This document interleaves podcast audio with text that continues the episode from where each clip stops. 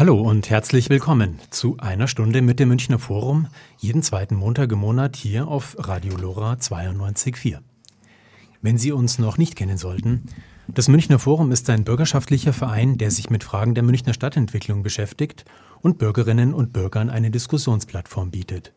Entstanden Ende der 1960er Jahre aus dem Konflikt zwischen kritischen Bürgern und Stadtpolitik um die autogerechte Umgestaltung Münchens, ist das Münchner Forum seit mehr als 50 Jahren ein wichtiger Mittler zwischen Bürgerinteressen und den Vorhaben und Planungen städtischer Politik, der Verwaltung sowie privater Investoren. Das Münchner Forum lebt dabei vom Engagement der Bürgerinnen und Bürger und einer aufmerksamen Stadtgesellschaft. Es erarbeitet eigene Vorschläge und Strategien, trägt Themen in die Stadtöffentlichkeit und setzt sich für eine umfassende bürgerschaftliche Beteiligung an den Belangen der Stadtentwicklung ein.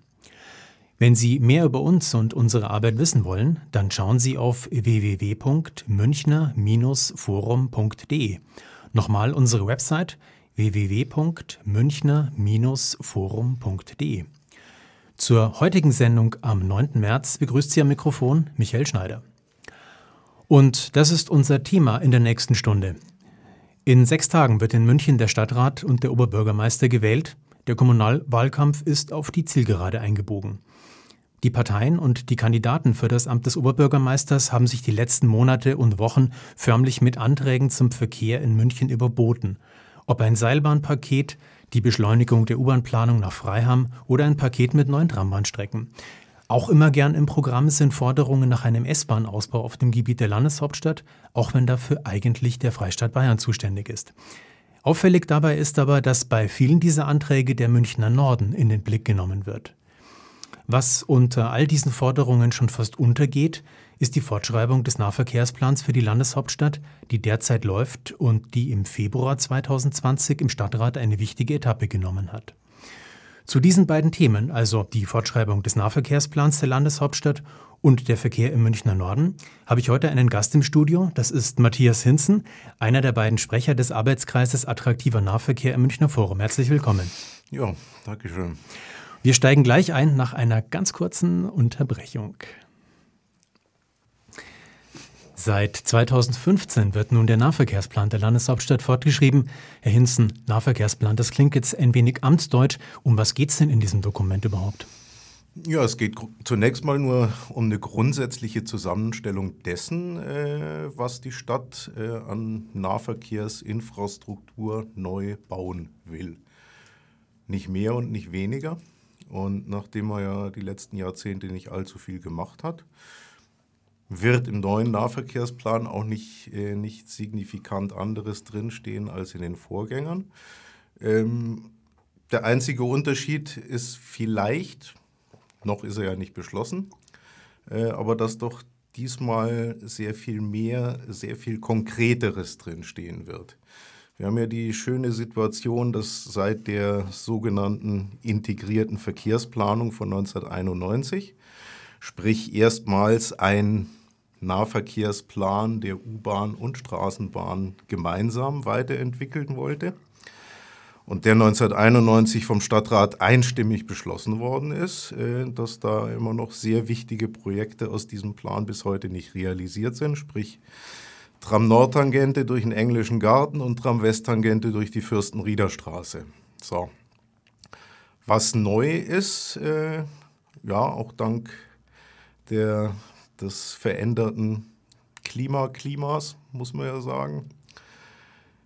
Es sind viele Sachen jetzt auf einmal deutlich konkreter geworden, die man in Vorgängerversionen so als äh, Untersuchungsgebiete, also man kann in älteren Ausgaben kann man so schraffierte Streifen finden, nach dem Motto, da könnte man mal irgendwann was untersuchen. Da sind schon so Sachen wie Karlsfeld, Feldmoching äh, dabei, also in Sachen, die schon über zehn Jahre alt sind. Das ist jetzt, da ist jetzt doch, sagen wir mal vorsichtig, die Stimmung deutlich konkreter geworden.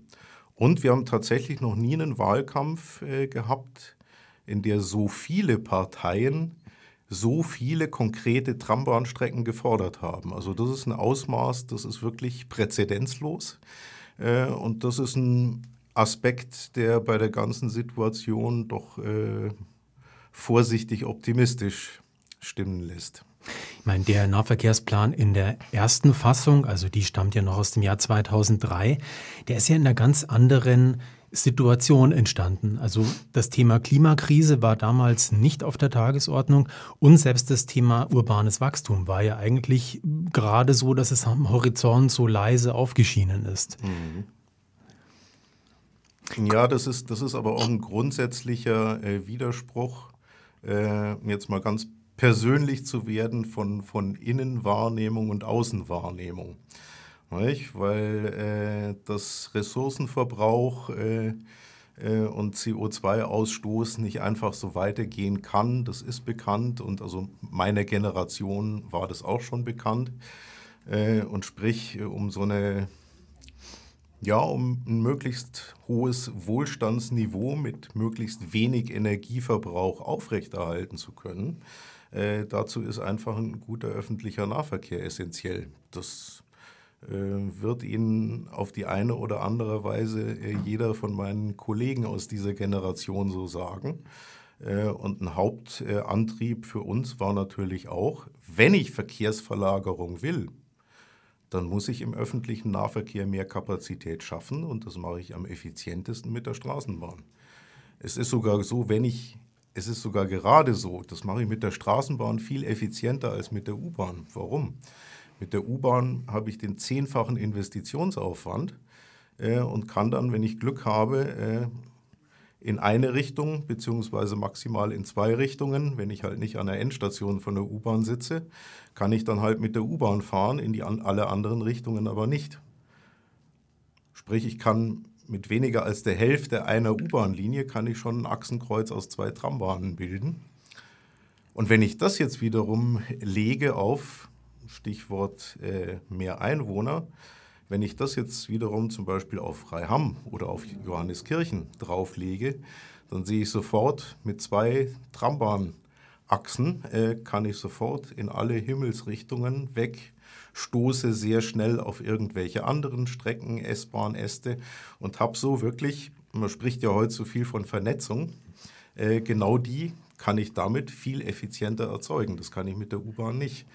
Und in der veröffentlichten Meinung und natürlich in der Wahrnehmung von Leuten, die U-Bahnen deshalb fordern, weil sie hoffen, der andere benutzt dann die U-Bahn äh, und lässt mir freien Platz auf die Straße, auf der Straße. Da ist es natürlich genau umgekehrt. Die fordern natürlich U-Bahnen, egal was der Spaß dann kostet. Und das Thema Verkehrsverlagerung nebenbei bemerkt, das ist ganz unabhängig davon, ob ich jetzt einen Einwohnerzuwachs oder keinen habe oder sogar einen Einwohnerverlust das ist zunächst mal völlig unabhängig davon.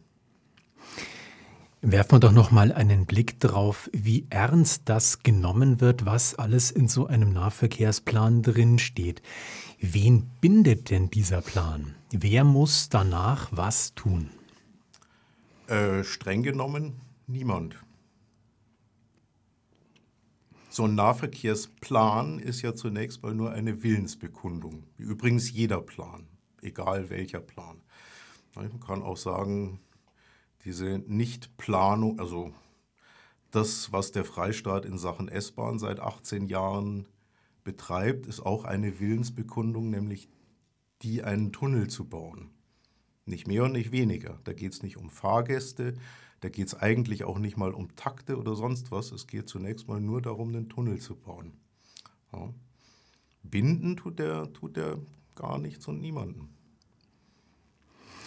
Warum investiert dann die Landeshauptstadt dennoch so viel Zeit und Mühe? Hat das jetzt auch mit dem Ende des Kommunalwahlkampfs zu tun? Oder wie kommt es dazu, dass dieser Nahverkehrsplan ja doch jetzt auch in der medialen Darstellung doch ziemlich breit gebracht wurde im Februar? Ja gut, ich glaube, das ist wieder, das ist wieder so eine, das ist wieder die Klimafrage. Hm? Weil ganz ohne öffentlichen Nahverkehr geht es halt eben nicht. Ne? Und sei es, wenn man nur als Fußabstreifer benutzt, dann muss der Fußabstreifer halt ein bisschen größer oder ein bisschen dicker werden. Äh, aber das ist wohl der Hauptgrund, weshalb das so, so breit gebracht wird. Und weshalb die Ausarbeitung so lang dauert.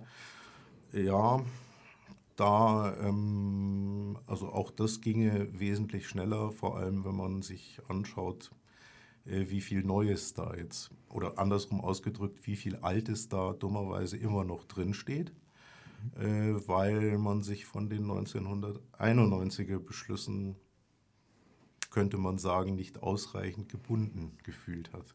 Also der Nahverkehrsplan als Ideenspeicher. Ja, schon ein bisschen mehr. Also diese, dieses schöne bunte Plänchen, was da ja auch durch die Presse gegangen wird, äh, das ist ja eben noch nicht der Nahverkehrsplan, sondern das ist jetzt eigentlich der Ideen- oder sagen wir es, der, der allgemeine Vorschlagsspeicher. Ähm, ist auch gut, dass man den mal abbildet, aber das ist noch nicht der Nahverkehrsplan an sich. Und das beinhaltet also gerade an der angesichts der Menge dessen, was da jetzt tatsächlich eben konkreter aufgeploppt ist, wie zum Beispiel Tram äh, Südtangente, ist natürlich ähm, auch eine Priorisierung notwendig. Ich muss mir ja vornehmen, in welchen, in welchen Schritten, in welchen konkreten Schritten will ich das jetzt abarbeiten. Das heißt wiederum nicht, dass ich mich sklavisch daran halten muss. Ähm, aber man muss sich natürlich gerade angesichts des Umfangs natürlich schon überlegen, in welcher Reihenfolge hätte ich es denn gerne. Mhm. Also der Schritt, der jetzt im Februar 2020 im Stadtrat genommen wurde, war, dass man den Teil Qualitätsstandards beim Nahverkehrsplan so ähm, beschlossen hat, so zur Kenntnis genommen hat. Also da ging es darum, welche Bedienungsqualitäten auf welchen Linien in welchen Bereichen der Stadt gegeben sein müssen, wie die Taktungen sind, wie die Umsteigewege sind, wie einfach auch ähm, lange Wege dauern dürfen, maximal von, von Wohnung, von Arbeitsplatz zur nächsten Haltestelle des öffentlichen Nahverkehrs.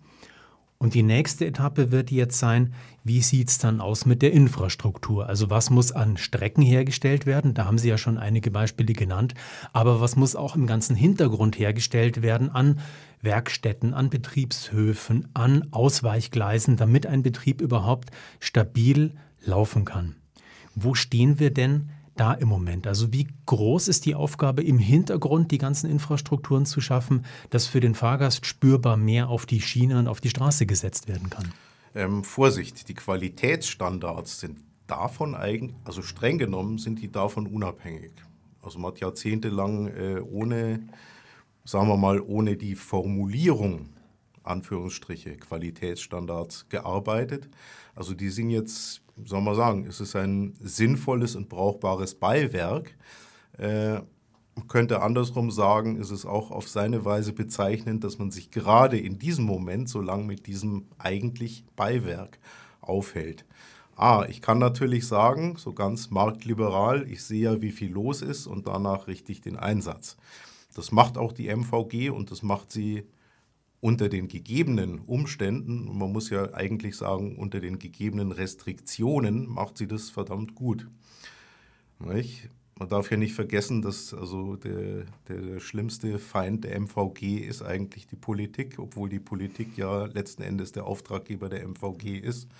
Äh, nur die müssen sich die Ohrfeigen holen, wenn sie irgendwo äh, eine Busspur oder eine Busbucht oder äh, Haltestellen, Cups oder sonst was haben wollen. Also eigentlich gemessen an der Gesamtausgabe äh, Pipifax. Ja. Das ist mal das eine. Dann war es natürlich so, dass diese Qualitätsstandards, das ist auch wieder so eine zweischneidige Sache, weil die sind eigentlich in München eh schon ziemlich hoch und das hat man sich mit dieser Darstellung zum Teil auch einfach bestätigt. Ja. Und was wiederum Thema Einzugsbereiche. Male ich jetzt 400er, 200er oder 300 Meter Kringeln um die Haltestellen rum. Streng genommen müsste man so kleine Glockenkurven um jede Haltestelle drumherum häufeln.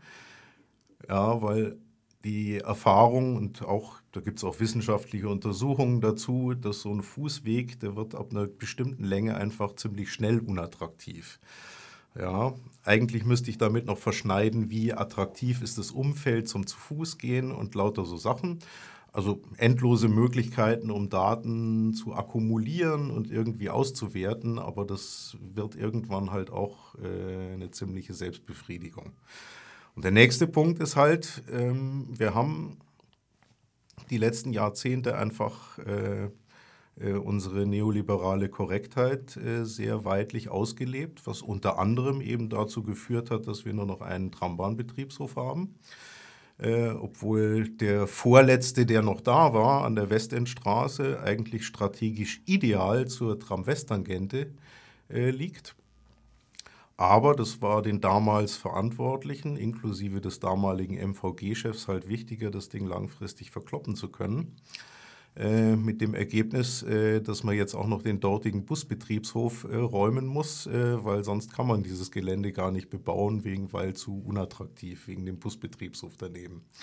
So, also das ist so ein, ein Klassiker, wo sich Stadtpolitik, Schrägstrich Planung möchte man das ja eigentlich gar nicht mehr nennen, sich wirklich sehr elegant äh, ins Knie geschossen hat äh, und das mit Folgen, die halt Jahrzehnte später äh, ziemlich schwer spürbar werden. Und so wie es im Moment aussieht, äh, wird die Hauptwerkstatt halt, also Ständlerstraße, äh, direkt gegenüber vom Friedhof am Perlacher Forst zu einem zweiten Betriebshof ist gesamtstädtisch gesehen ausgesprochen unpraktisch, wenn ich beide Betriebshöfe im Osten habe. Es gibt dann noch äh, die Option, beim vorhandenen U-Bahn-Betriebshof da noch einen Trambahnteil zu bauen, was eigentlich hervorragend zu Tram 23, 24 Planung Also im passt. Norden von München in Fröttmanning?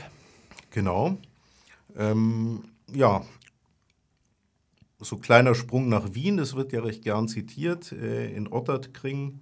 In Wien-Otterkring, da kann man so einen Kilometer voneinander entfernt zwei sehr bemerkenswerte Nahverkehrs- und städtebauliche Installationen sehen, nämlich zum einen einen U-Bahnhof aus dem Jahre 1998. Den hat man oberirdisch in Hochlage angelegt, mitten in einem bebauten Gebiet, also so bebaut wie Heidhausen oder Schwabing äh, neben einer tangentialen S-Bahn-Linie, die man da aus Otto Wagners Zeiten hat. Äh, A, Vorteil, Wien hat sehr viel städtischen Grund und B, Wien traut sich deswegen auch viel mehr. Sprich, man hat halt einen U-Bahnhof in Hochlage, der mit Gebäuden umbaut ist. Und nur wenig, also wird ein knapper Kilometer sein, südwestlich davon am Joachimsthaler Platz. Da findet man einen Trambahnbetriebshof, der ist eigentlich auch uralt, den hat man dann einfach mal komplett neu gebaut. Und obendrauf sitzt ein Gemeindebau. Mhm. Ja, also das ist alles problemlos möglich. Ja, nur in München, ähm, also wenn man dann mal einen Artikel, einen feierlichen Artikel über die äh, Seestadt äh, Aspern liest, der entscheidende Hinweis, dass die U-Bahn dahin auf den letzten fünf Kilometern komplett aufgeständert durch die Gegend fährt und dabei nebenbei auch einen grandiosen Ausblick auf Wien und den Wienerwald bietet. Genau das äh, findet man in einem halb, mindestens halbseitigen Artikel. Genau diesen Halbsatz sucht man da vergeblich. Fragt man sich auch, wieso? Wenn wir bei der U-Bahn bleiben, wie schaut es denn bei der Münchner U-Bahn aus? Was fehlt denn da infrastrukturell, um Angebotsverbesserungen auf die Schiene setzen zu können? Zunächst mal die Jahrzehnte, der jahrzehntelange Verzicht äh, auf den Tangentenbau, sprich die Bereitschaft ist dann natürlich andersrum ausgedrückt, die Bereitschaft äh, querfeld einzufahren ist natürlich umso geringer, je schlechter oder auch einfach unübersichtlicher oder unzuverlässiger diese Angebote sind. Ich nutze ja zum Beispiel selber fast täglich einen X30 äh, zwischen Untergiesing und äh, Silberhorn. Äh, und da ist das Zufallsprinzip inzwischen nur deswegen erträglich, weil halt insgesamt jetzt mit 54er und X30 auf der Achse verdammt viele Busse fahren. Deswegen fällt es nicht so auf, aber es ist halt einfach nicht so attraktiv äh, wie eine zuverlässig verkehrende Straßenbahn. Ja, das ist mal das Hauptproblem. So. Und das nächste Problem äh, ist, da darf ich meinen Kollegen Andy Barth von ProBahn zitieren. Äh, wir haben bei der Münchner U-Bahn ein bisschen das inverse Problem wie bei der Münchner S-Bahn. Ja, die S-Bahn, die hat ein Problem auf den Außenstrecken, die man ums Verrecken nicht ausbaut. Stattdessen kippt man jetzt erstmal dreieinhalb Milliarden in den Tunnel, der den Fahrgästen nichts bringt, weil er führt genau dahin, wo man auch heute schon äh, wunderbar hinkommt. Ja, und bei der U-Bahn haben wir das inverse Problem. Äh, da haben wir nämlich äh, ein Kapazitätsproblem allmählich im Zentrum. A, wegen zu, allein schon wegen zu klein dimensionierter Umsteigebahnhöfe. Ja, und was macht man? Man baut jetzt erstmal noch mehr Außenstrecken dazu und die dazu noch äh, parallel zur bestehenden S-Bahn-Stammstrecke. Sprich, bringt dem Gesamtsystem nicht allzu viel und ist in Summe das genaue Gegenteil von Verkehrswende. Weil von Pasing in die Innenstadt, wenn die S-Bahn attraktiv wäre, wirklich, wenn sie wirklich zuverlässig wäre, dann würde kein Mensch nach einer U5 nach Pasing krähen. Wie sieht es denn mit der Betriebshofkapazität aus bei der U-Bahn? Da sind die Stadtwerke München ja auch schon seit längerem dabei, einen zweiten Betriebshof im Südosten Münchens zu planen. Genau, also Martin Neuperlach Süd ja schon eine relativ große Abstellanlage und schräg dahinter wird jetzt tatsächlich auch ein vollwertiger Betriebshof gebaut. Das ist übrigens auch keine neue Planung, sondern das war schon länger im Schwange und wird halt jetzt endlich mal konkret. Ähm, interessanterweise kostet natürlich Geld, aber zum Glück ist das jetzt nicht mehr so das Killer-Argument. Im Moment noch.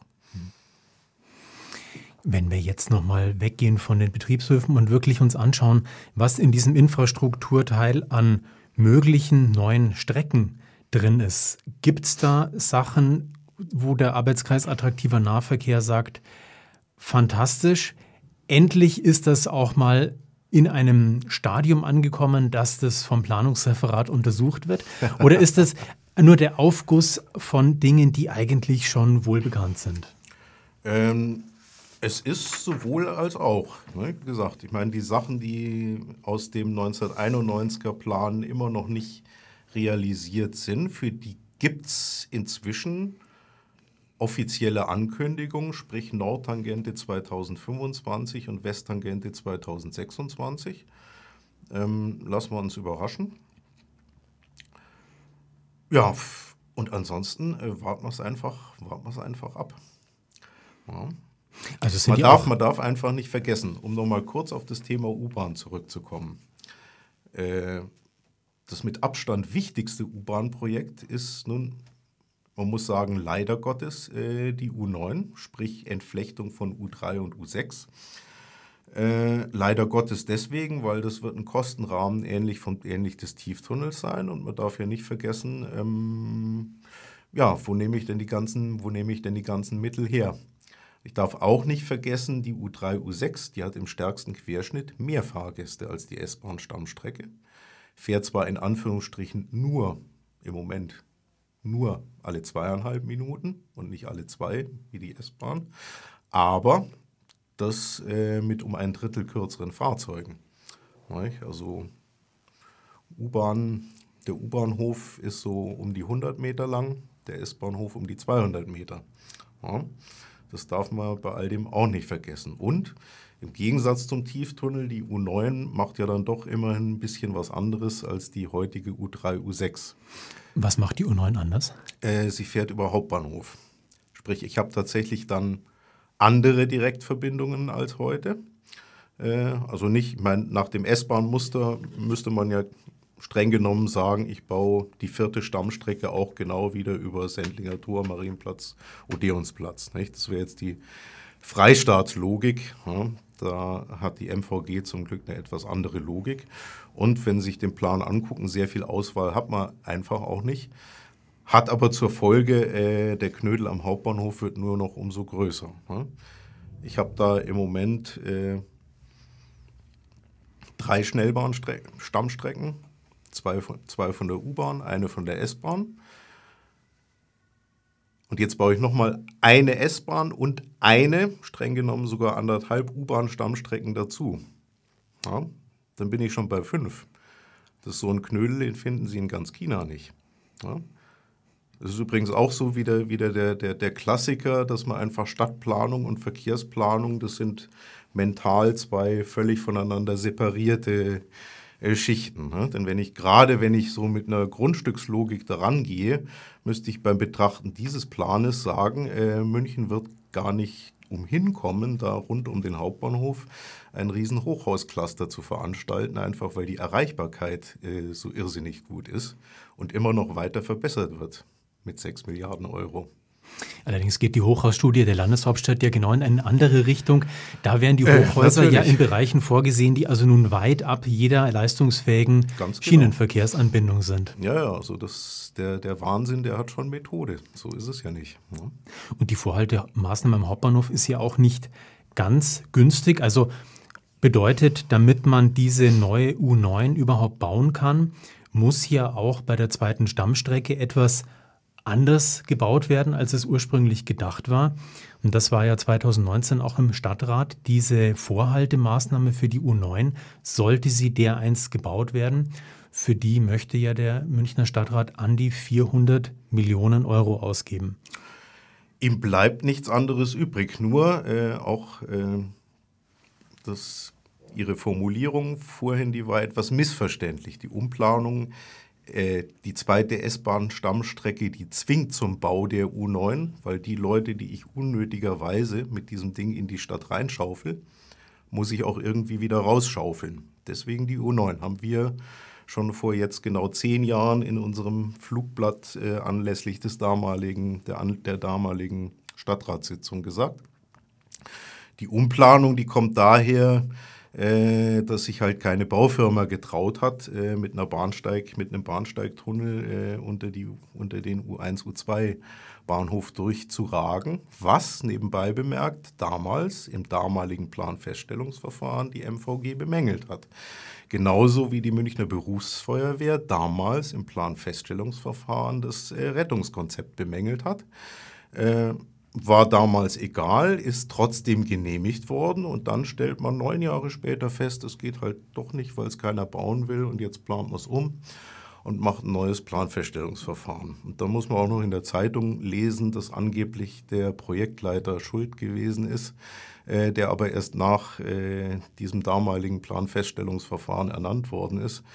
Und das ist dann halt schon also ein ziemliches, ein erhebliches Ausmaß an Peinlichkeit, was da öffentlich zelebriert wird.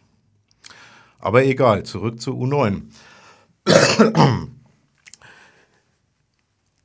Dieser Tieftunnel, der zwingt de facto zum Bau der U9, also bleibt gar nichts anderes übrig, diese U9 irgendwie in diesen Bahnhof, Hauptbahnhof einzuplanen und dann natürlich, wenn möglich, auch schon vorzubereiten. Aber wie weit das dann konkret gehen wird, das weiß im Moment noch kein Mensch.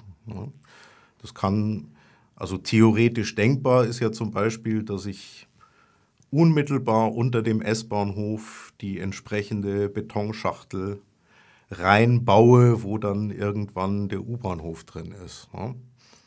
Pragmatischer oder sagen wir so, wenn ich sicher bin, ich kann mir die U9 tatsächlich leisten, äh, wäre es natürlich sinnvoller, dann den ganzen Bahnhof gleich mitzubauen. Aber darüber gibt es äh, noch keine Entscheidungen. Es kann ja noch nicht mal eine Entscheidung über den S-Bahnhof selber geben, weil äh, da gibt es zumindest offiziell noch keine Planung, jedenfalls keine genehmigte von. Was könnte denn diese U9 verkehrlich in ihrem weiteren Verlauf sowohl Richtung Süden wie Richtung Norden auch noch bringen? Sie bringt vor allem im Zentrum was. Im Norden und im Süden reden wir über die Bestandsstrecken äh, von der heutigen U3, U6. Also man muss immer ein bisschen aufpassen. U9 ist natürlich ein Arbeitstitel. De facto wird es die U6, wird es die U6 sein, die dann über den Hauptbahnhof fahren wird und nichts anderes. Sprich, äh, U6 und U3 fahren dann jede für sich ganz alleine auf ihrer Strecke und können dann von vorn bis hinten alle zweieinhalb Minuten fahren. Wenn man es drauf anlegt, sogar alle zwei. Sprich, ich habe auf den Außenstrecken der U3, U6 habe ich dann die Möglichkeit, im Zwei-Minuten-Takt zu fahren. Und ähm, ich habe damit äh, die Chance auf eine höhere Betriebsstabilität. Und es könnte noch ein neuer Halt entstehen, nämlich an dem geplanten oder, glaube ich, soweit ist man noch nicht, eher in, in Betracht gezogenen Regionalzug halt Potschi-Straße, den diese U9 dann auch direkt erreichen würde. Da würden die bestehenden U-Bahnhöfe Implerstraße und Potschi-Straße in einen neuen U-Bahnhof zusammenfallen. Genau, also da kommt eine, auch eine sehr interessante Gemengelage zusammen. Äh, weil, wenn wir immer äh, Pocci-Straße als wunderbaren S-Bahn-U-Bahn-Verknüpfungspunkt propagiert haben, hat natürlich einen Pferdefuß. Der Bahnhof Pocci-Straße selber ist nicht besonders, ähm, ja, er ist für solche Sachen äh, nicht ausgebaut, sprich äh, große äh, Umsteigemassen zu bewältigen. Dafür ist er nicht ausgelegt. So, Jetzt kommt aber zur Hilfe eine uralte Stadtautobahnplanung, deren wegen an der Stelle ursprünglich ja überhaupt kein U-Bahnhof vorgesehen war. Der ist erst ursprünglich, der ist erst nachträglich eingebaut worden, äh, was natürlich baulich schwierig ist.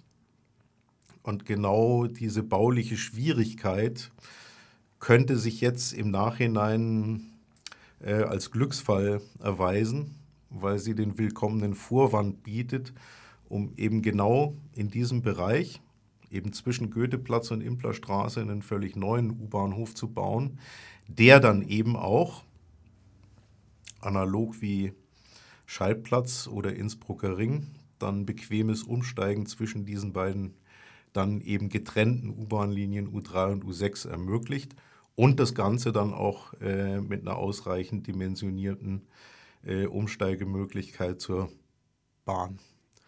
Ich meine, dieser Regionalzug halt ist auch wieder, ist auch wieder Klassiker.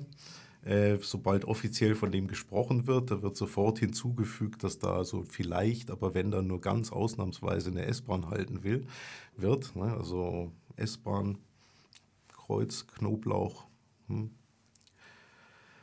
und bei der Regionalbahn selber ist es nun mal so, wir haben zwei Regionalzugstrecken, die von Osten kommen. Äh, von Westen sind es vier. Also eigentlich wäre es viel sinnvoller, das Ding von Westen her anfahrbar zu machen als von Osten. Aber egal, besser erstmal ein Bahnsteig als gar keiner und der Rest wird sich dann im Laufe der Jahre von selber ergeben. Dauert halt wieder ein bisschen länger, aber das ist mir ja gewöhnt. Ein drittes Thema gibt es auch noch bei der Fortschreibung des Nahverkehrsplans, das ist das Thema Barrierefreiheit. Wo stehen denn die MVG-Verkehrsmittel da im Moment? Auch ein sehr diffiziles Thema. Und da ist dann auch wieder völlig unnötigerweise äh, die Trambahn das Hauptproblem. Zum Teil wegen der letzten wegen den letzten paar Altwagen, die noch rumgurken. Die haben nämlich Schwenktüren, die auch eine Befestigung unten haben. Also sprich, also einen wirklich ebenen Einstieg äh, in die Trambahn äh, kann man tatsächlich nicht machen äh, auf Strecken, wo noch diese Altwagen fahren müssen. Die. Also das sind die Niederflurwagen der ersten Generation von ähm, 1994? Äh, ich rede jetzt von den Pi-Wagen von, von 1968, weil mhm. ähm, die erste Serie von, von Niederflurwagen. Die, Dinger, die fahren in Nürnberg auch.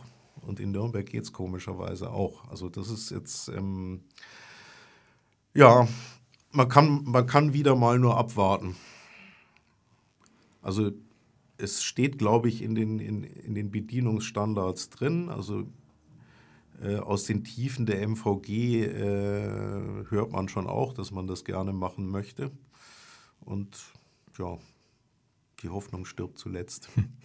Also gerade bei der Erneuerung von Trambahnstrecken in den letzten Jahren ist es ja immer wieder vorgekommen, dass eben Haltestellen nicht in dem Sinne barrierefrei ausgebaut wurden, dass also die Haltestellenkante wirklich bis an die Fahrzeugkante ranrückt. Also da muss jetzt jemand, der im Rollstuhl fährt mhm. oder der einen Rollator benutzt, erstmal mhm. von der Ebene des Fahrzeugs auf die Ebene der Straße und dann wieder hoch auf die Ebene des Gehwegs. Da sind wir aber eher wieder bei dem Thema äh, KVR und äh, wo ich jetzt wirklich, wo mir gestattet wird, äh, mit dem Gleis wirklich an den Bürgersteig heranzurücken oder den Bürgersteig bis ans Gleis ranzuschieben. Ne, also ich habe äh, da, wo ich wohne, am Hohenzollernplatz, habe ich ein Paradebeispiel, da ist es erst im zweiten Anlauf gelungen, aber immerhin. Ne, da äh, war das schon, ich weiß nicht mehr genau, wann es war, Ende der 90er oder Anfang der Nullerjahre, da ist es damals noch an politischen Willen einiger Lokalgrößen gescheitert. Aber wenigstens hat man es im zweiten Anlauf geschafft. Und es gibt übrigens auch zu besichtigen in Wien, äh, gibt es da noch eine Variante, die, das hat man sich in München noch nicht getraut, äh, nämlich das sogenannte überfahrbare Cup. Das gibt es nämlich auch. Sprich, da wird dann die Fahrspur, die zwischen Bürgersteig und dem Trambahngleis liegt, da wird dann einfach die ganze Fahrspur angehoben. Ich habe dann also quasi so eine, ja, in der Kurzform würde man sagen, Schwellen. Man hat dann halt äh, eine Schwelle, die so lang ist wie ein Bahnsteig, bremst den Autoverkehr automatisch ein bisschen ab und sobald die Trambahn kommt, äh, muss man halt anhalten als Autofahrer äh, und kann dann genauso ebenerdig in die Trambahn einsteigen, obwohl das Gleis gar nicht mal am Bürgersteig liegt. Also mhm. das geht auch zu besichtigen in der Wiener Josefstadt in der Thalia-Straße. Ne? Mhm. Nochmal, wenn wir schon wieder bei Wien sind, auch äh, muss nochmal ganz klar gesagt werden, äh, sehr viel besser oder intelligenter äh, ist die politische Diskussion auch in Wien nicht.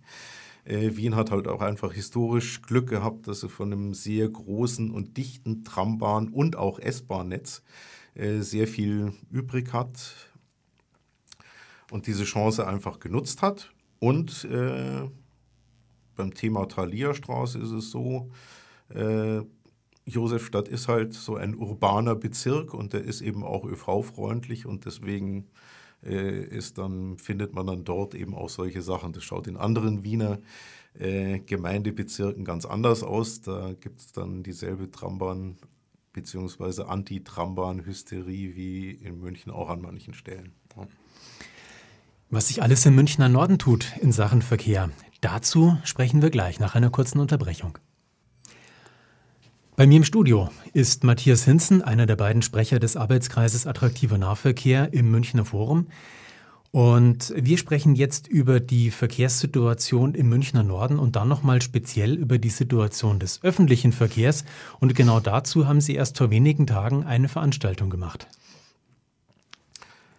Na ja, gut, das war in, das war eine, die Veranstaltung war das war eine Anregung äh, von einem Herrn von den dortigen äh, Grünen am Harthof, äh, dem halt so die offizielle äh, U26-Richtung missfallen hat und meinte, da müsse man ein bisschen was gegen unternehmen. Und das haben wir, das haben wir da halt gemacht dass nur einen Tag später äh, tatsächlich im Stadtrat dann äh, ein Antrag der Grünen durchging, dass man die Tram 24 Planung wieder aufnehmen soll, war insofern äh, war tatsächlich ein Zufall, äh, aber kein, kein ganz unglücklicher. Mein Hintergrund war ja, äh, dass schon eine Planung für eine unabhängige Bustrasse vorgelegt äh, und im Bezirksausschuss da vor nicht allzu langer Zeit vorgelegt worden ist. Von wo bis wo hätte die verlaufen sollen? Äh, von der, streng genommen von der Bayern-Kaserne äh, bis zum U-Bahnhof am Hart. Also die ganze Bus- oder eben Trambahnlinie äh, soll zunächst mal vom Kieferngarten zum Am Hart verlaufen.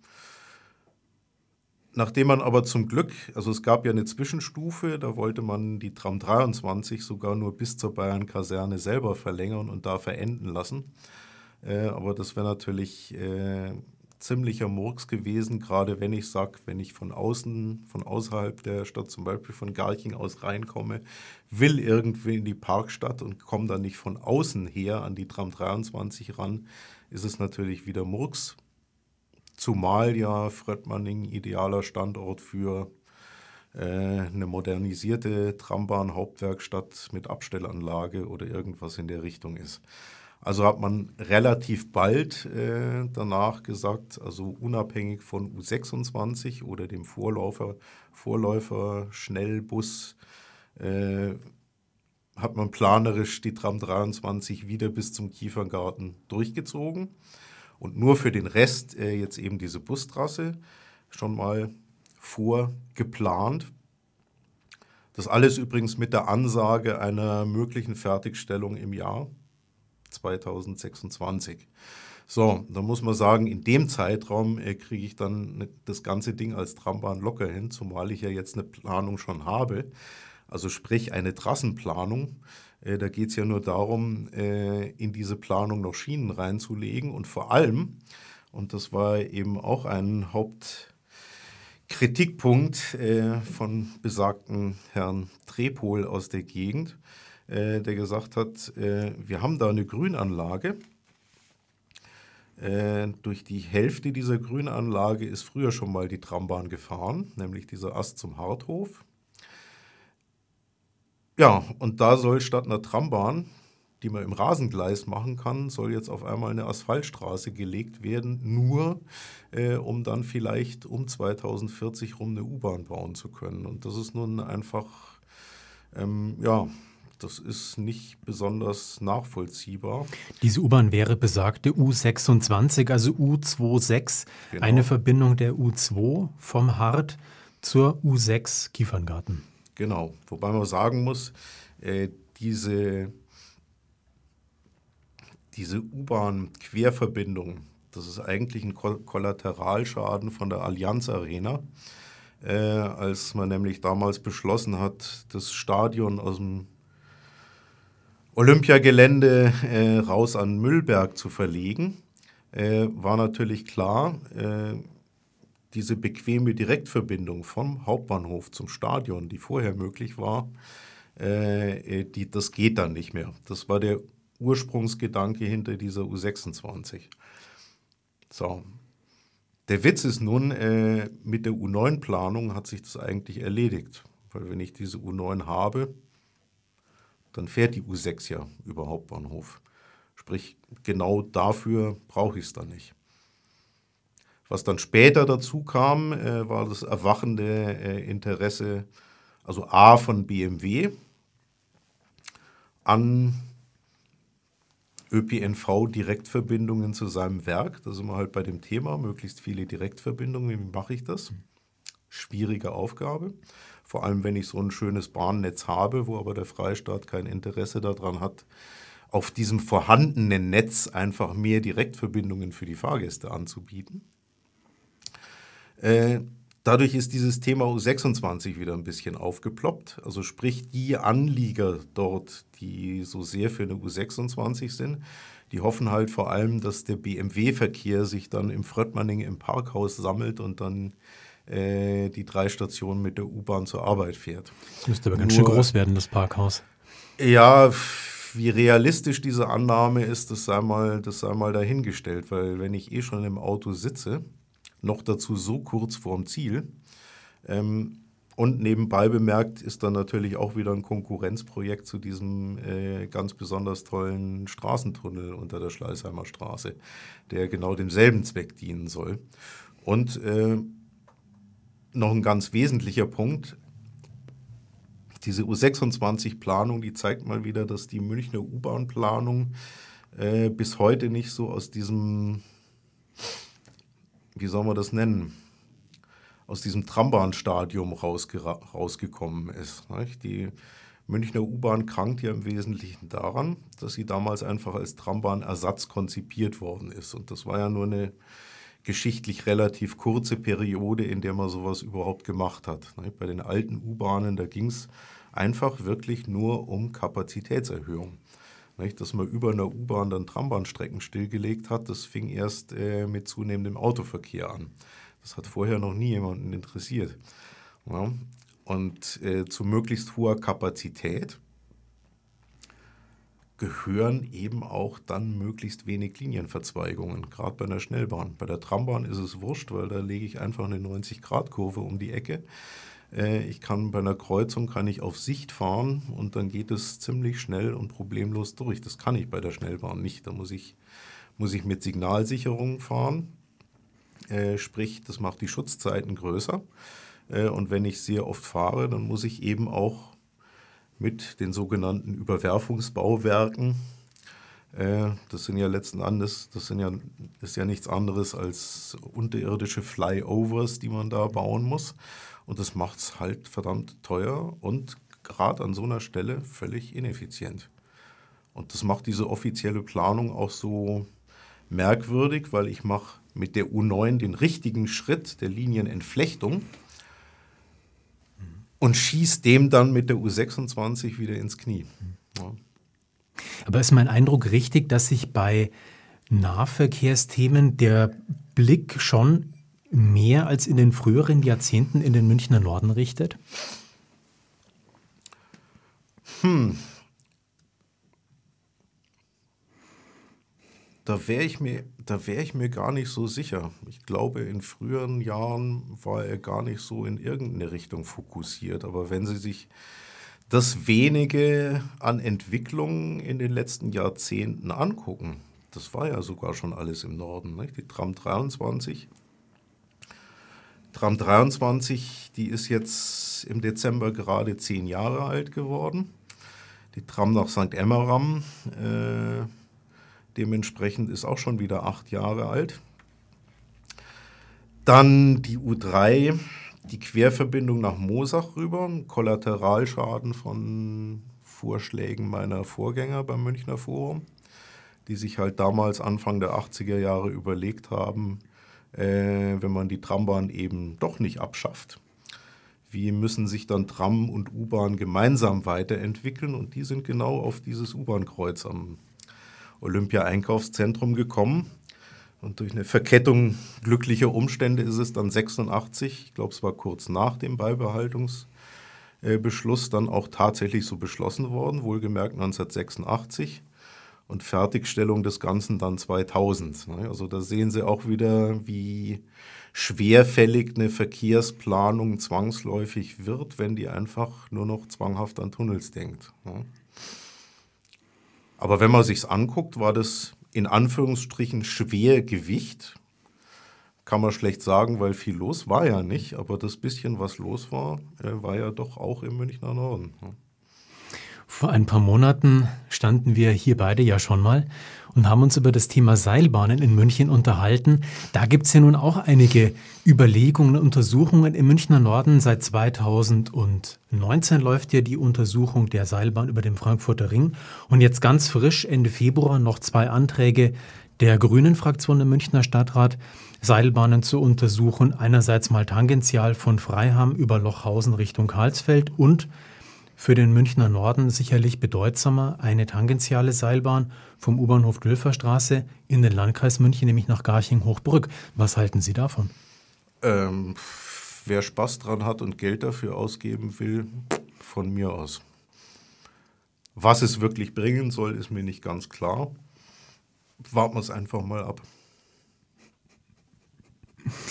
Bevor wir in die Schlussrunde einsteigen, Hensen, eine ganz kurze Unterbrechung, wir sind gleich wieder zurück. Ja, sechs Tage sind es noch, bis in München der Stadtrat und Oberbürgermeister neu gewählt werden. Und dann liegen sechs Jahre hinter uns, nämlich die sechs Jahre der Wahlperiode 2014 bis 2020. Es gibt ja pessimistische Kommentatoren, die diese sechs Jahre als verlorene Jahre für den öffentlichen Nahverkehr in München sehen wollen. Wie steht denn der Arbeitskreis attraktiver Nahverkehr zu der jetzt ablaufenden Wahlperiode? hm, das ist eine gute Frage. Ich meine, also sagen wir mal so, es waren nicht die ersten sechs verlorenen Jahre. Also das, die dritte Periode Ude war leider auch äußerst verzichtbar.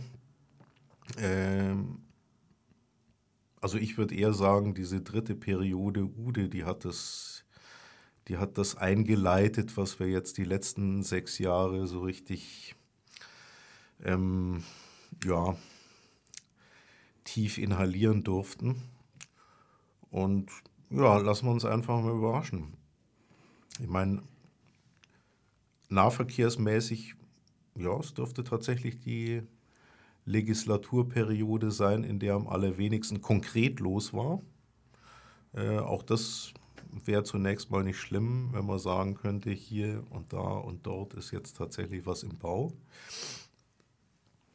Schauen wir mal, wie das in der nächsten Legislaturperiode wird, weil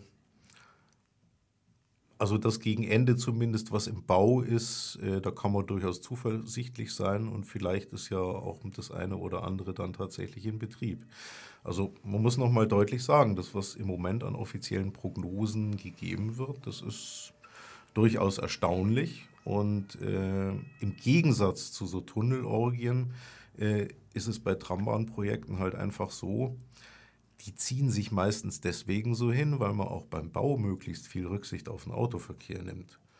Also auch das äh, geht, wenn man nur will, deutlich schneller. Man hat bei der Verlängerung der Tram 23 nach Norden immerhin die Chance, da kommt man überhaupt keiner oder so gut wie keiner Straße in die Quere.